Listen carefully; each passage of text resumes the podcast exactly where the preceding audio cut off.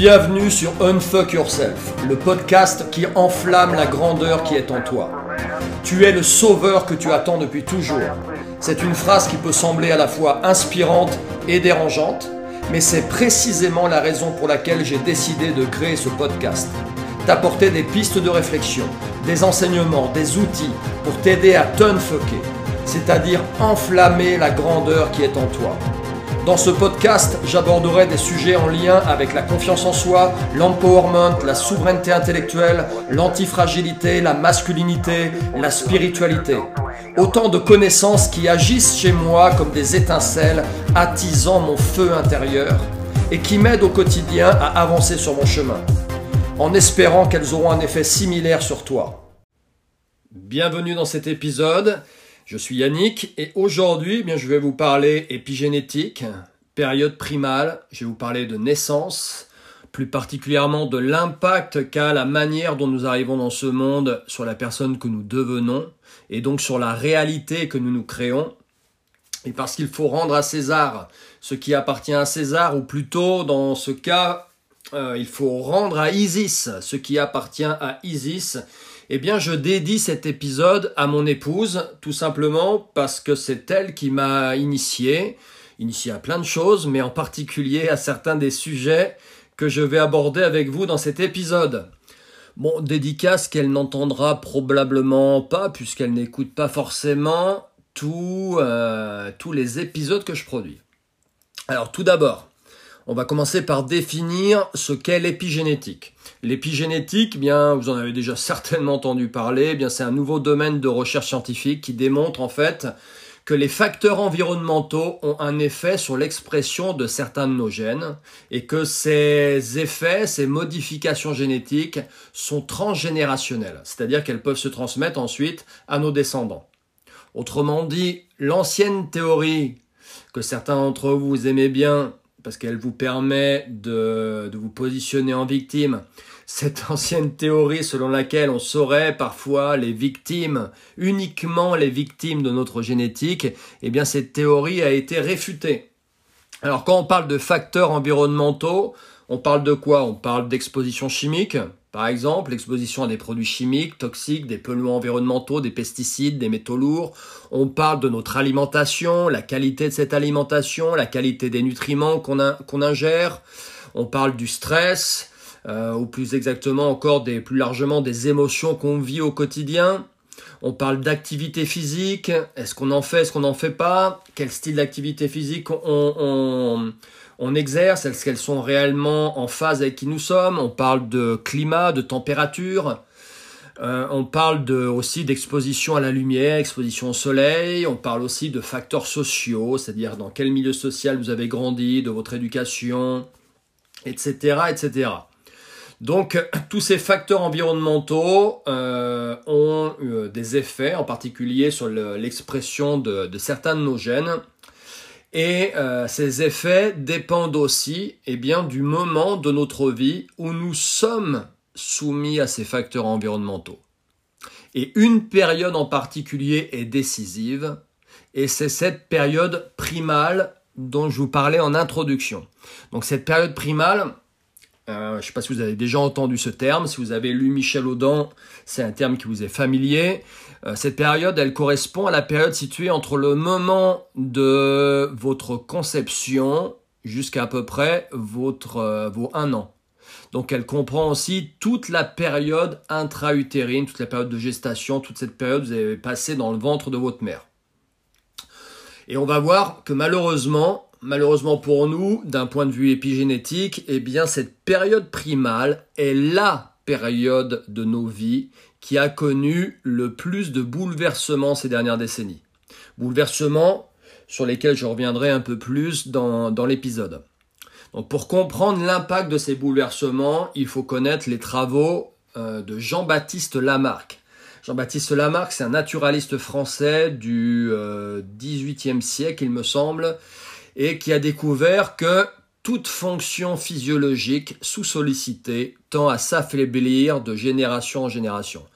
Je la répète, toute fonction physiologique sous-sollicitée tend à s'affaiblir de génération en génération.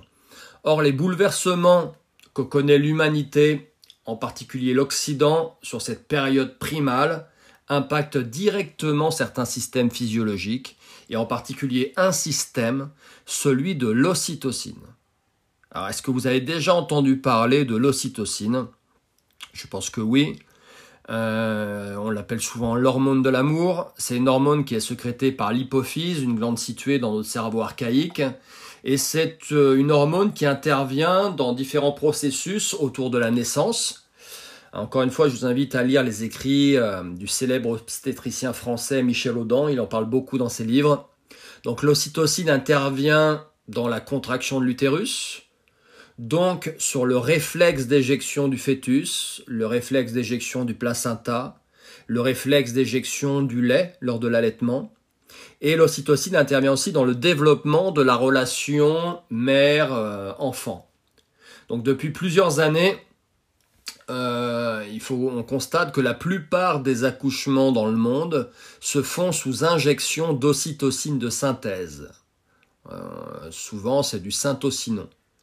Hein, pourquoi on utilise l'ocytocine de synthèse? Eh bien Pour augmenter l'intensité et la fréquence des contractions utérines, afin de favoriser par exemple l'ouverture du col de l'utérus et de faciliter la progression du travail, hein, surtout si l'obstétricien est un petit peu pressé, il trouve que ça dure un peu trop longtemps, parce qu'il a un match de golf euh, où il doit partir en week-end à la boule. On utilise l'ocytocine pour aider à réduire aussi euh, le cytocine de synthèse, pour réduire, le risque d'hémorragie postpartum, en provoquant des contractions utérines qui aident à contrôler les saignements et aussi à expulser le placenta. Ça fait partie d'ailleurs de certains protocoles dans, dans certains hôpitaux. Donc en gros, vous ne pouvez pas y échapper. Et on utilise aussi l'ocytocine de synthèse pour euh, euh, également, lors d'une césarienne, pour aider à réduire le saignement utérin pendant et après la chirurgie. Donc à l'échelle mondiale, eh bien le, nombre de femmes qui mettent au monde leur bébé et le placenta qui va avec grâce à l'activité de leur propre système d'ocytocine eh bien tend à devenir de plus en plus insignifiant. Donc il faut prendre conscience qu'il n'y a, pas, n'y a pas d'autre système c'est là où c'est un peu flippant, c'est qu'il n'y a pas d'autre exemple de système physiologique dont l'utilisation est décrue à un tel point sous l'effet de, notre changement de mode de vie, de notre progrès. Hein. Donc la, conséquence épigénétique de tout ça, eh bien c'est un affaiblissement transgénérationnel, comme nous l'explique Jean-Baptiste Lamarck, du système d'ocytocine chez l'être humain. Voilà. Alors quelles conséquences quelles conséquences ça a, tout ça, quel impact ça va avoir sur l'humanité, sur l'évolution de l'humanité? On commence à en avoir quelques brides, hein, parce qu'on on voit quand même l'impact de tout ça actuellement, euh, en sachant que l'ocytocine, comme je vous l'expliquais tout à l'heure, elle intervient sur la manière dont naissent les bébés, elle intervient sur l'allaitement, mais elle intervient aussi sur la sexualité, et elle intervient aussi sur notre capacité d'empathie. Donc pour revenir sur l'impact de l'affaiblissement du système physiologique de l'ocytocine, eh bien une étude américaine qui s'est déroulée sur 20 ans, euh, où on a étudié le déroulement de plus de 40 000 accouchements, eh cette étude a conclu que les femmes ont de plus en plus de difficultés à mettre au monde leur bébé. Là, je parle d'accouchement naturel. C'est-à-dire que le temps de travail de ces femmes a augmenté de presque 3 heures sur les 20 ans de l'étude. Et le taux de césarienne, lui, a été multiplié par deux. Donc, par exemple, 40% euh, des naissances au Brésil, en Turquie, en Colombie, se font par césarienne. Aux États-Unis, on est à 45% des naissances qui se font par césarienne. En Chine, on a franchi le, le seuil d'un enfant sur deux, puisqu'on est à 56%. En France, un enfant sur quatre naît par césarienne, en sachant que les études montrent que le taux de césarienne absolument nécessaire, c'est-à-dire où la survie de la maman ou du bébé est, euh, en jeu, donc ce taux vraiment de césarienne absolument nécessaire médicalement est estimé à peu près entre 10 et 15% Donc ça veut dire quoi? Ça veut dire qu'en gros en France, si on prend la marge haute du taux de césarienne médicalement nécessaire, ça laisse quand même 10% des césariennes qui sont pratiquées pour des, raisons autres. Ensuite, l'affaiblissement du système physiologique de l'ocytocine a aussi pour conséquence une détérioration de la capacité d'allaitement des femmes qu'il souhaiteraient. C'est-à-dire que l'allaitement cesse plus tôt que ce qui avait été souhaité. Principalement en raison du fait que la physiologie de l'accouchement et de l'allaitement euh, sont liées. Donc si on perturbe la physiologie de l'accouchement, forcément derrière on perturbe l'allaitement qui va s'en suivre. Et aussi par le fait qu'en Occident, l'allaitement a longtemps été dévalorisé pour laisser euh, place au business, euh, du, euh, au commerce du, de lait infantile. Merci Nestlé. Ensuite, l'ocytocine, juste pour la petite anecdote quand même, moi ça m'avait choqué à l'époque, il y a maintenant 16 ans, quand mon premier fils est né, de voir à quel point on était sponsorisé par Nestlé. C'est-à-dire que tu ton enfant est à peine né, euh, tu reçois des cadeaux, et c'est des cadeaux euh, qui te sont offerts euh, par Nestlé, une petite pochette Nestlé, un échantillon de lait infantile Nestlé, etc. On te fait bien comprendre bah, pourquoi mettre ton enfant au sein finalement. regarde, on t'offre, tu as tout besoin.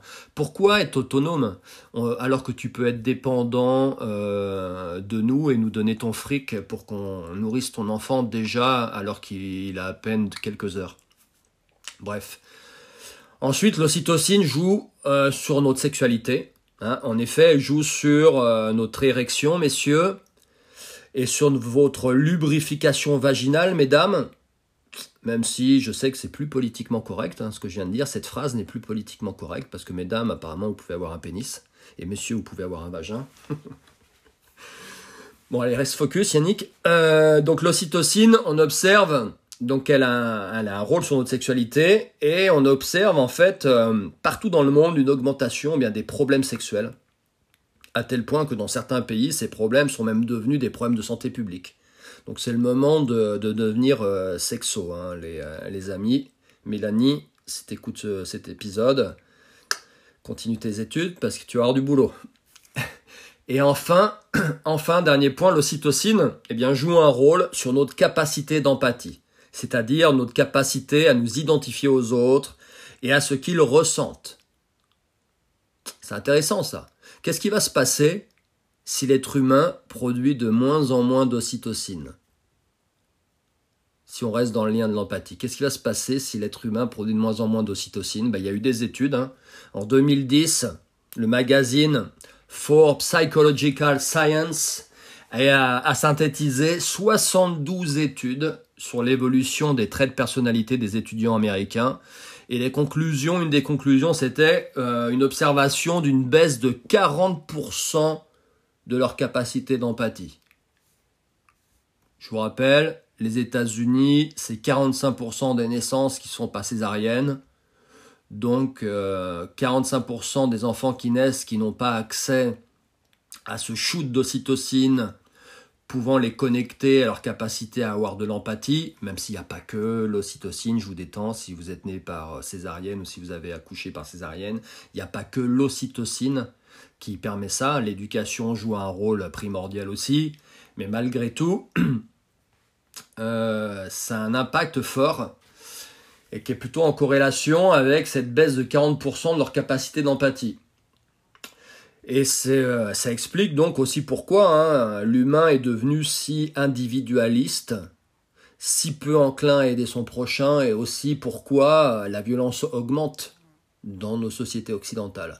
Hein, quand ton empathie se casse la gueule, euh, tu t'en fous de la souffrance de l'autre. Donc autrement dit, quand tu es, quand tu, quand, alors que si tu es dans l'empathie, dans l'empathie vis-à-vis de l'autre, tu ne peux pas lui faire de mal à l'autre. Ensuite, eh l'affaiblissement du système physiologique de l'ocytocine n'est pas la, seule cause à l'augmentation des césariennes, il y a aussi un facteur morphologique. Hein, depuis toujours, le développement du cerveau humain était lié à la taille du pelvis maternel, il fallait qu'il puisse passer à l'intérieur du, euh, euh, euh, bassin, du, pelvis, petit bassin. Donc lorsque l'humain est devenu bipède, hein, vous rappelez qu'on est devenu bipède, même si de temps en temps vous aimez bien marcher à quatre pattes dans vos trainings, dans vos WOD et euh, faire la marche de l'ours, l'être humain est devenu bipède et ça a provoqué eh bien une mutation morphologique. Les pelvis sont devenus plus étroits pour faciliter cette marche debout, mais ça a aussi provoqué une adaptation physiologique, à savoir la diminution du temps de gestation. Bah oui, pour que le bébé puisse sortir et passer par un pelvis plus étroit, il doit sortir avant que son périmètre crânien ne soit arrivé à maturité. Donc, si vous comprenez ça, comme les marsupiaux un peu, l'être humain a une phase de gestation interne, suivie d'une gestation externe. Lorsque le bébé sort du ventre de sa mère, il n'est pas terminé. Ensuite, mais ces naissances précoces, ces naissances précoces influencent aussi plusieurs choses. Bah, inversement aussi, ça contribue le fait que maintenant le temps de gestation est, plus, euh, est plus petit, les bébés sortent plus tôt, mais paradoxalement, ça, ça augmente aussi la taille des cerveaux des nouveau-nés. Parce qu'à l'extérieur du ventre de leur mère, euh, leur cerveau est beaucoup plus sollicité qu'à l'intérieur. C'est fait que les cerveaux des bébés sont de plus en plus gros. Et donc, bah, l'augmentation du diamètre crânien des bébés augmente aussi et provoque aussi une augmentation des césariennes. Donc moins d'ocytocine produite naturellement produit plus de césariennes. Plus de césariennes augmente le diamètre crânien qui devient donc de plus en plus gros car plus limité par le passage dans le pelvis. On produit aussi du coup moins d'ocytocine puisque ce système naturel, physiologie d'ocytocine est moins sollicité, remplacé par de l'ocytocine de synthèse. Et on s'en est en train de s'enfermer dans un cercle délétère. Ouais.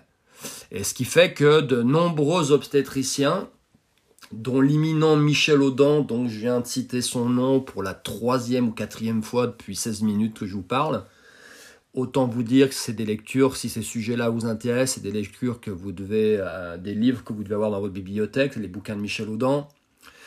Bah, il y a de nombreux obstétriciens qui considèrent que dans un avenir proche, la naissance par césarienne, par la force des choses, c'est-à-dire en raison de la baisse d'ocytocine et l'augmentation du diamètre crânien, eh bien la, césarienne deviendra la norme. En gros, ils annoncent que les bébés, les femmes ne pourront plus mettre leur enfant euh, naturellement par voie basse, elles auront obligatoirement besoin de l'aide d'une tierce personne pour pratiquer une césarienne. Un peu comme on le voit euh, chez certains, excusez-moi de la comparaison, mais chez certains bovins qui ont été modifiés génétiquement et qui ne peuvent maintenant naître que par césarienne. Ce qui fait que le producteur, il est dépendant d'une aide extérieure pour, en tout cas là, euh, pour faire naître ses veaux. Ensuite, le fait que la taille du cerveau de l'être humain augmente provoque aussi d'autres évolutions qui impactent cette période primale tellement importante dont je vous parle. Euh, en particulier, encore une fois, euh, au moment de la naissance. Un cerveau plus gros, eh bien, ça veut dire que, le néocortex, qui est la partie frontale de votre cerveau, est plus développé, et donc que son activité augmente. Or, si le néocortex est trop actif durant la naissance, il empêche le réflexe d'éjection du bébé.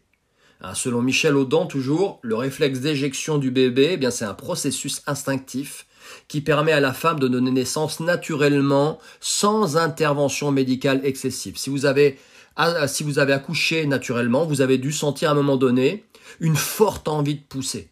Hein, on n'a pas eu besoin de vous dire de pousser, vous n'avez même pas eu besoin d'y penser, ça s'est fait tout seul c'est un réflexe d'éjection. Et ce réflexe implique un ensemble de mécanismes neuro-hormonaux, physiologiques, qui se produisent lorsque certaines conditions sont favorables. Ça comprend notamment un environnement calme et sécurisé, d'où peut-être l'utilité, la seule utilité du père à la naissance, sécuriser l'environnement.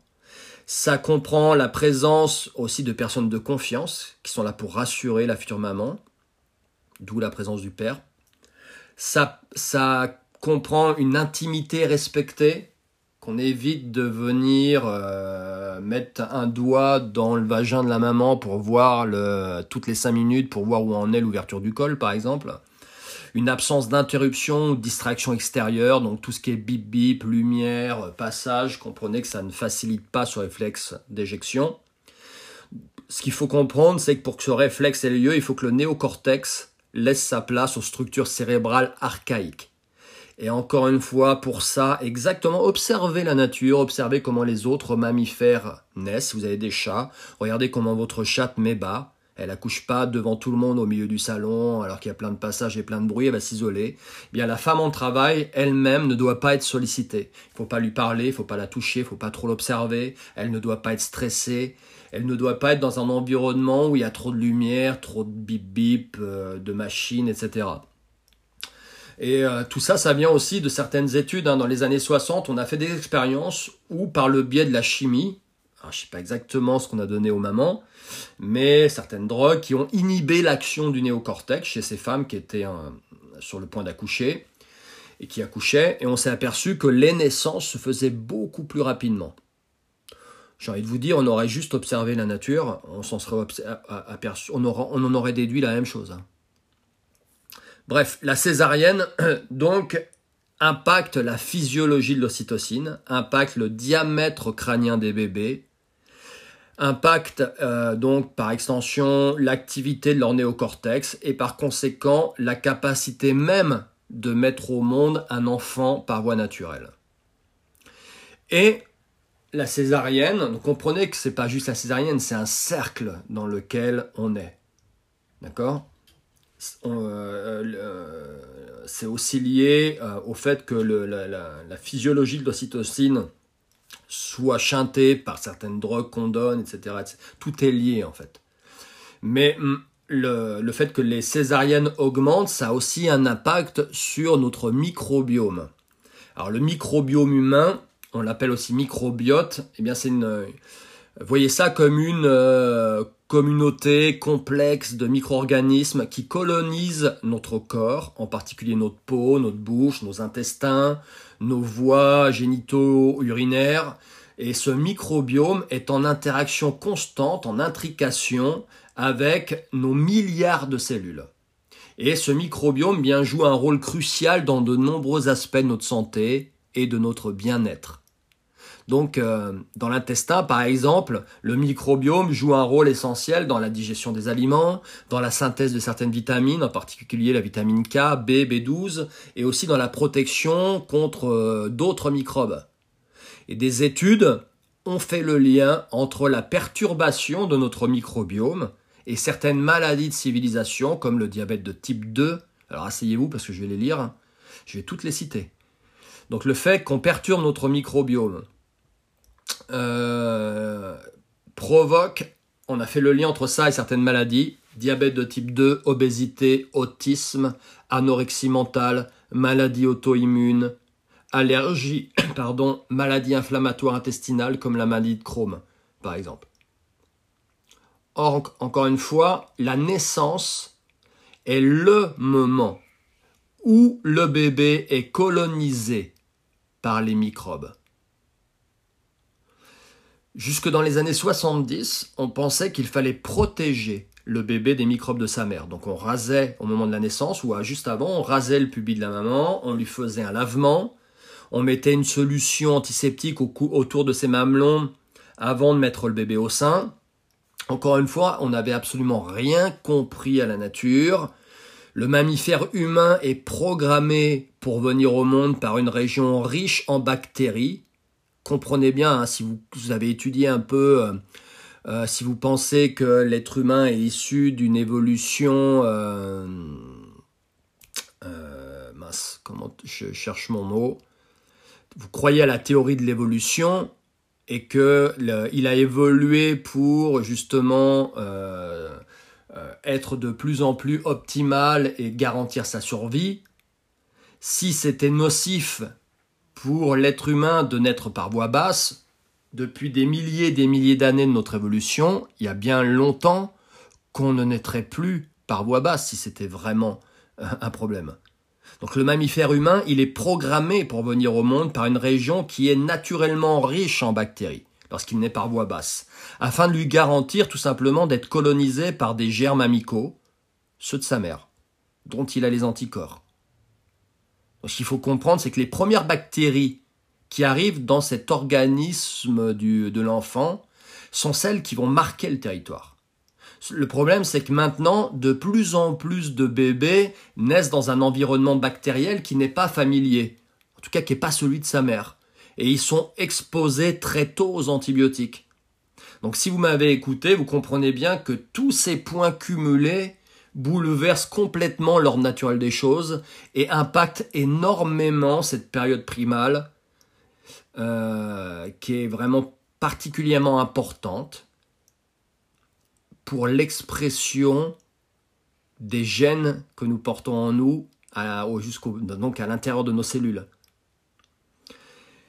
Donc si on essaie de comprendre d'où tout ça part, si on recherche le point zéro à ces bouleversements euh, de cette période primale, eh bien on les trouve au niveau du néolithique, c'est-à-dire la, période où l'homme s'est sédentarisé, a commencé à développer l'agriculture, l'élevage.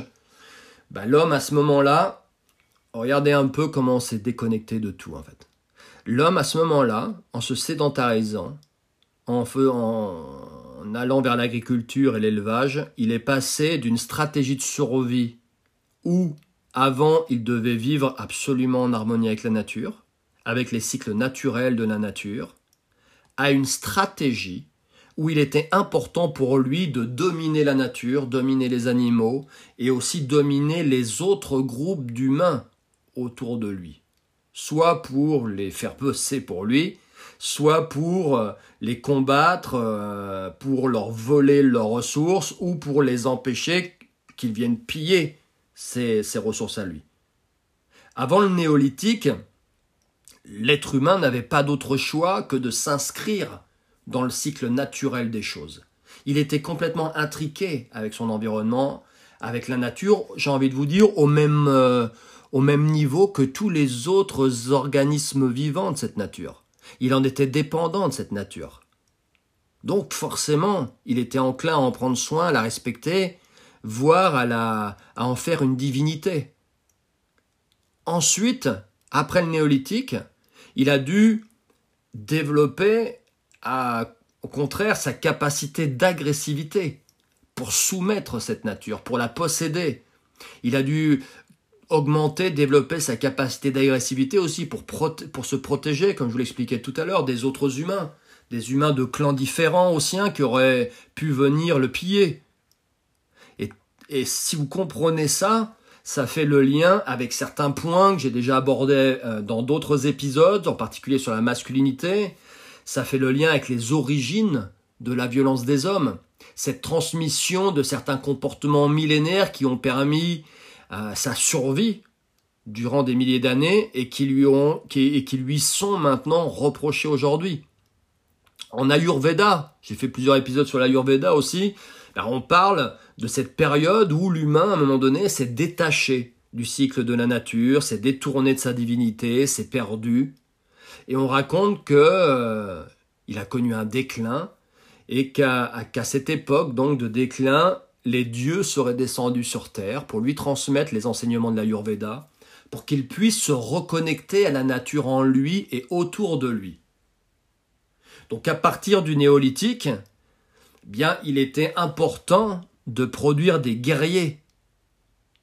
Des guerriers. Donc des rituels, des croyances sont apparus et se sont transmis de génération en génération, des rituels en lien avec cette période primale avec la naissance. On a commencé par exemple à séparer les bébés de leur mère.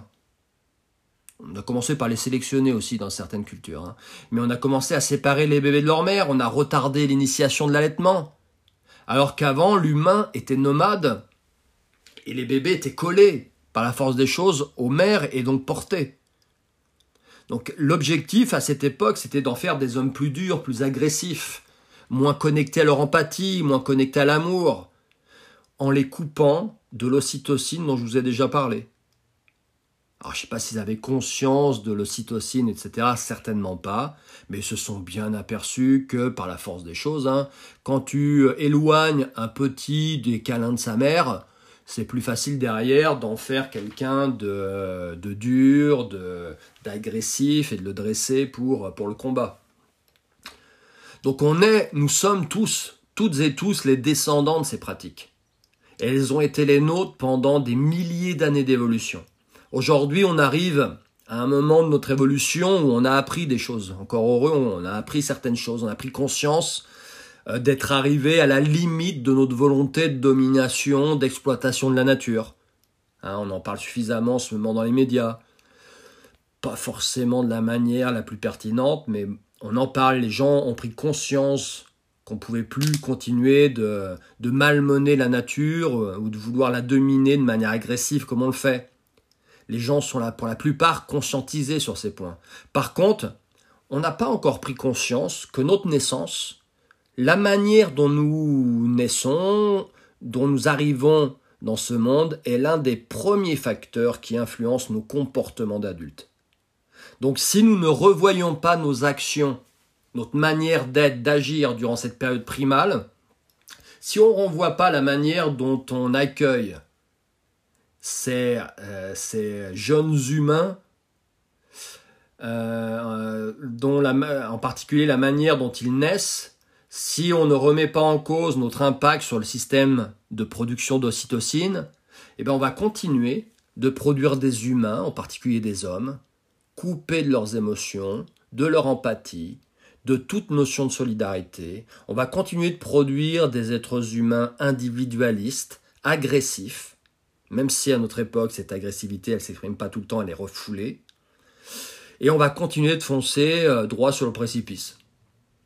Donc on porte encore, hein, il faut, euh, si on regarde un peu notre, euh, notre, notre, manière de vivre ou nos croyances, nos systèmes de croyances encore actuels, on porte les stigmates culturel de cette époque. Et l'un de ces stigmates qui pour moi est le plus euh, marquant, euh, c'est la croyance persistante que la femme est incapable d'accoucher par elle-même. Hein, dans le langage courant, on, demande souvent, par exemple, aux femmes venant d'avoir un bébé, euh, qui les a accouchées. C'est qui qui t'a accouché Sous-entendu qu'elle n'a pas pu le faire toute seule, qu'elle a eu forcément besoin de l'aide de quelqu'un. Les termes qu'on emploie, obstétrique, ça vient du latin obstare. Obstare signifie se tenir debout devant, faire face à, s'opposer à. Il est formé du préfixe ob qui indique une opposition ou un blocage et du verbe stare qui signifie se tenir debout. Donc ça veut dire, en gros, ça sous-entend qu'il faut qu'il y ait quelqu'un qui se tienne debout, que ce soit une sage-femme ou un obstétricien, euh, devant la mère pour pouvoir l'aider dans ce moment euh, difficile de sa vie parce qu'elle n'est pas capable. Donc certaines de ces croyances sont fortement ancrées dans nos mémoires. Il n'y a pas encore si longtemps, euh, on séparait très vite le bébé de sa mère pour lui faire des soins. J'ai vu que ça a été le cas pour mon fils Karl de 16 ans. On pensait que le colostrum était mauvais pour l'enfant. Le colostrum, c'est pour ceux qui connaissent pas, c'est les premiers, euh, c'est le premier liquide qui sort du sein de la maman euh, avant que le lait euh, soit véritablement là. On pensait il n'y a pas si longtemps qu'il fallait absolument couper très vite le cordon, que la, on pensait que la mère était impure tant qu'elle avait des saignements et donc elle devait durant cette période être séparée de son enfant. Dans certaines régions, un prêtre devait venir la bénir avant qu'on lui donne son bébé. En Bretagne, euh, on, ne mettait pas le bébé au sein euh, tout de suite, hein. il fallait qu'il soit baptisé avant. Donc il a fallu euh, attendre le XXe siècle pour que certaines découvertes stoppent net ces croyances. En particulier, on a découvert une période critique pour l'attachement de la mère et de son bébé, une période surtout qui ne se reproduit plus ensuite. Et cette période, eh bien, c'est juste après la naissance juste après la naissance, parce que l'enfant, comme sa mère, baigne dans un flot d'ocytocine, qui, si l'enfant n'est pas mis au contact de sa maman, peau à peau, bah ce flot d'ocytocine va diminuer en fait. Donc maintenant, on met quand même globalement très vite le bébé en peau à peau avec sa mère après l'accouchement. je sais qu'on le fait aussi avec le père. Mais comprenez, messieurs, euh, que c'est, euh, même si c'est à la mode et que ça fait de jolies photos sur Instagram, c'est pas votre rôle. Là, je vais en choquer certains. Le bébé, à ce moment-là, il faut absolument qu'il soit scotché à sa mère. Et vous, votre rôle de père, c'est de vous assurer que l'environnement permet cette osmose maman-bébé. Et dans les années 70, donc les années 70, hein, c'est euh, c'était hier, c'est euh, les années dans, lesquelles je suis né. Donc on a découvert quoi? On a découvert l'importance du colostrum. On a découvert que dans le colostrum, il y avait des substances, euh, des anticorps importants pour l'enfant, des anti-infectieux, que c'était vraiment important que l'enfant ait ce colostrum. Donc même aux mamans qui ne souhaitent pas accoucher, on conseille quand même de mettre l'enfant au sein pour qu'il bénéficie de ce colostrum. Et avant le néolithique, encore une fois, le bébé en bénéficiait par la force des choses, parce que le bébé, euh, il n'avait pas, il était collé au sein de sa mère en permanence. Ensuite, on a découvert le réflexe de fouissement, la capacité du bébé à trouver seul le sein de sa mère, exactement comme tous les mammifères. On a préconisé aussi l'initiation précoce de l'allaitement, car le bébé, encore une fois, a besoin d'être colonisé par les microbes de sa mère. Bref, vous savez quoi? Eh bien, dans les années 70, on a fait une découverte extraordinaire. On s'est rappelé que le bébé a besoin de sa mère. On s'est rappelé que le bébé a besoin de sa mère pour arriver dans ce monde de la meilleure des manières.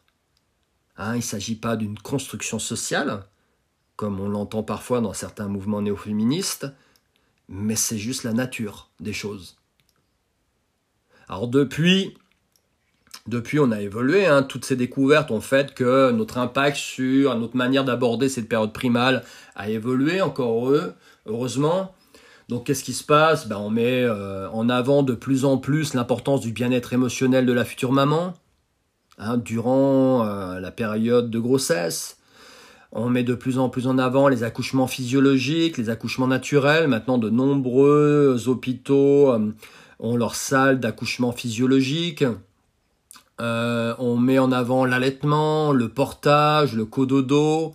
On s'est rappelé que, bah, que le bébé, encore une fois, il n'est pas terminé quand il sort du ventre de sa mère. Donc comme un marsupial, comme les marsupiaux, bah, le bébé, il a besoin d'être collé à sa mère. Il n'a pas fini son développement. Il a besoin de sa mère. Donc on, on réinjecte de l'humanité, de l'amour dans cette période primale si importante à l'évolution de l'humanité. Donc on fait un grand pas dans la bonne direction. Et le problème, c'est que d'un autre côté, maintenant, on va présenter le fait que la mère est indispensable au bon développement du bébé comme une, euh, comme une construction du patriarcat, comme euh, une idéologie ayant pour objectif d'oppresser la femme. On va nier la nature en nous et affirmer que homme ou femme, il n'y a pas de différence fondamentale, qu'il n'y a pas de rôle naturellement défini, que tout ça n'est que pure construction sociale du patriarcat. On veut faire porter le rôle de la mère au père, le rôle du père à la mère. Bref, en fait, on agit comme si nous avions peur de notre véritable nature on agit comme si on avait, peur de, cette nature en nous, et lorsqu'on s'en rapproche, qu'on commence à se reconnecter à, elle, on ressentait le, besoin de nous en extraire à nouveau très vite, de nous placer au-dessus, comme si nous étions plus forts, plus puissants qu'elle. Mais la vie est pourtant simple. Hein. Elle est pourtant simple si on observe son fonctionnement, si on observe le fonctionnement naturel des choses et qu'on le respecte, eh bien l'harmonie, la vraie, hein, pas celle qu'on vous vend dans certains magazines féminins ou sur Instagram, l'harmonie se met en place toute seule, sans forcer, en douceur. Donc pour moi, le secret de notre survie eh se trouve en nous et autour de nous. Si nous observions réellement, objectivement, humblement, comment cette nature s'exprime, nous aurions toutes les réponses qui nous permettraient de vivre mieux et d'être plus heureux. À très bientôt. Si cet épisode t'a inspiré, transmets le flambeau en le partageant sur tes réseaux sociaux ou en en parlant autour de toi. Si tu souhaites apprendre à me connaître un peu mieux, rejoins-moi sur Instagram, at TheRewilder, ou sur mon site lecercle-yy.com. A très vite pour un prochain épisode.